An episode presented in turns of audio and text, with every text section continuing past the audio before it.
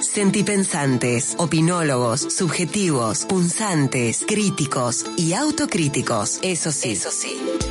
Amorosos, siempre amorosos en la mirada, la palabra y la acción para que devenga una sana reacción. En Te Quiero Verde, el editorial de Mono Valente.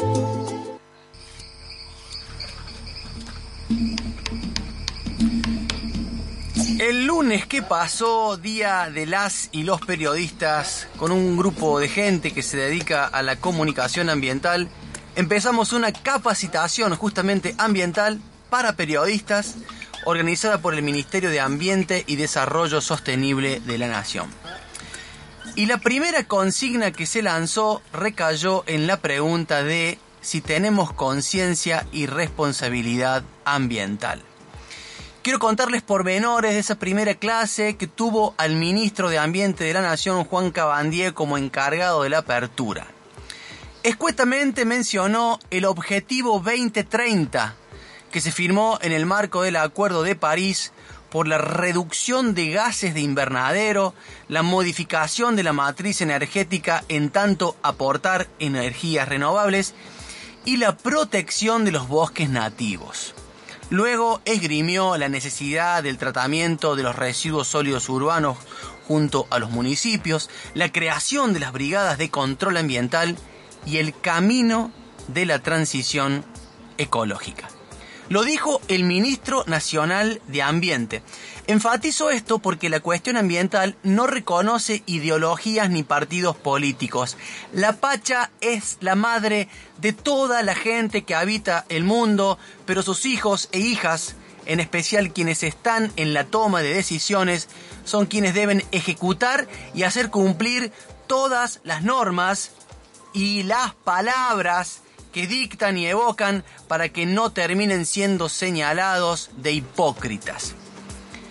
Y, empiezo, y empezó el primer módulo del curso con la disertación del biólogo y periodista Sergio Federovitsky, que actualmente es secretario de Control y Monitoreo Ambiental de la Nación.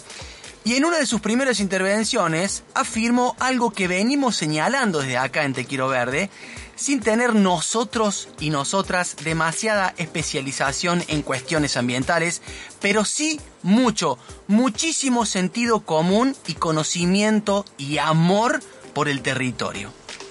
Dijo que la proclama a la práctica del periodismo ambiental tiene que ser mostrar la realidad y romper la hipocresía, infiriendo que de ninguna manera podemos sostener los dobles discursos.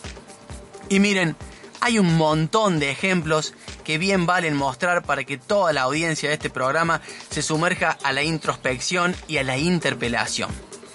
Es tal la profusión de los problemas ambientales en las últimas tres décadas que en vez de lanzarse a la resolución en serio, se banalizan esas resoluciones.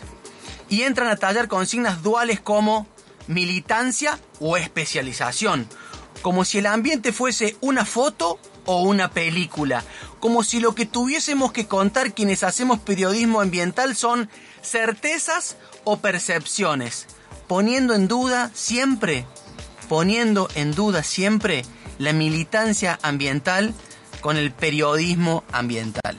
Y quienes queremos dedicarnos a la comunicación ambiental, muchas veces también perdemos el foco de lo que interesa realmente al tener tan arraigados estos conceptos de doble estándar.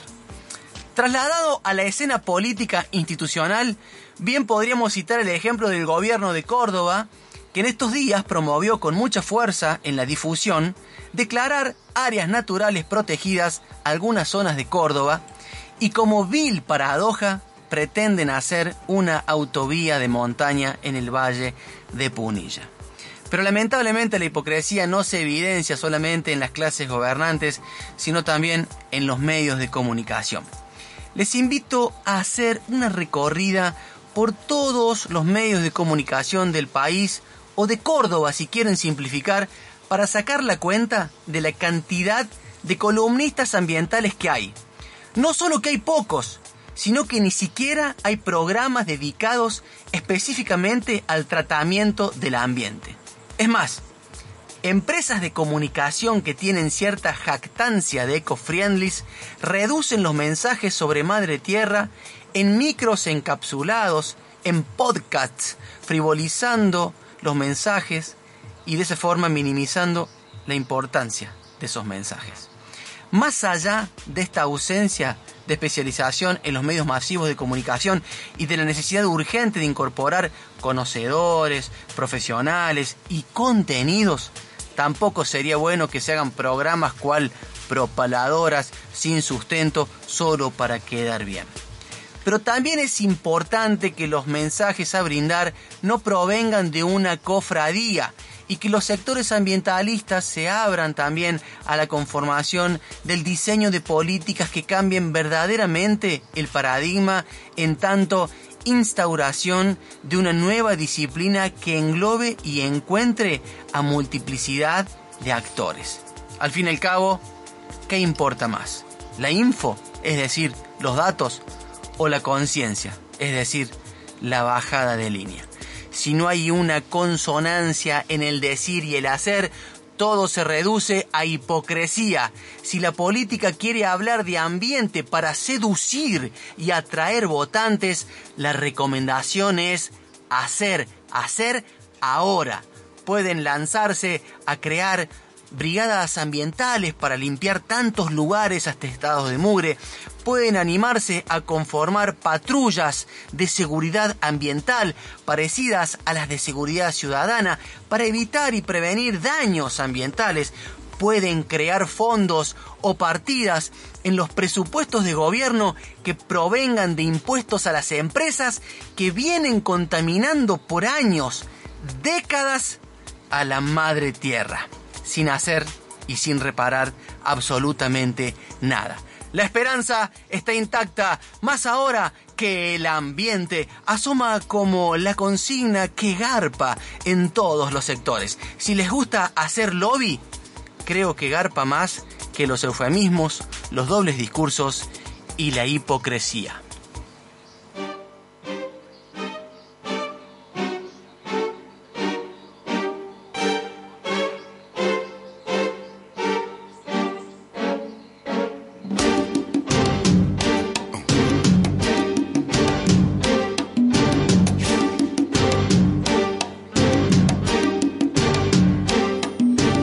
Se desintegra.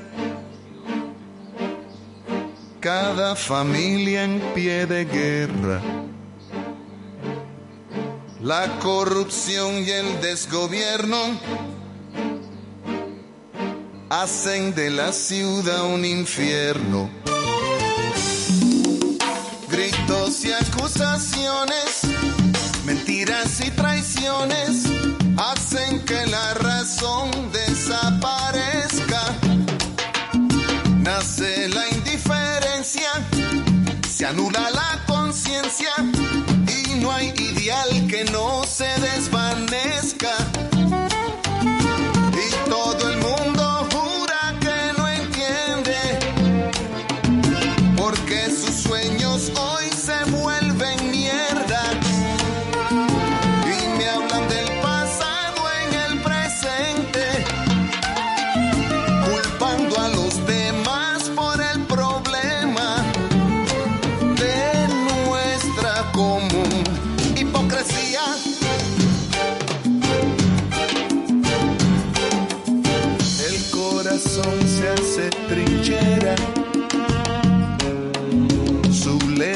sálvese quien pueda. Y así la cara del amigo se funde en la del enemigo. Los medios de información aumentan la confusión y la verdad es mentira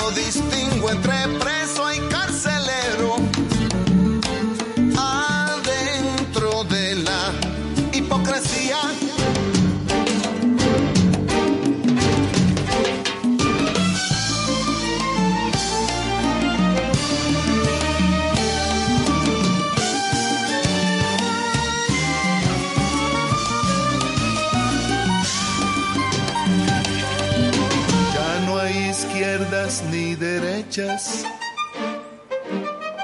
Solo hay excusas y pretextos.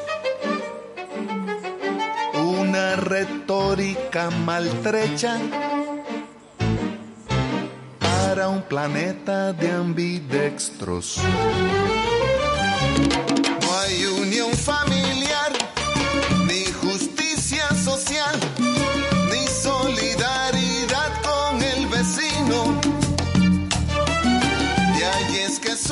Estamos escuchando a Rubén Blades, Hipocresía.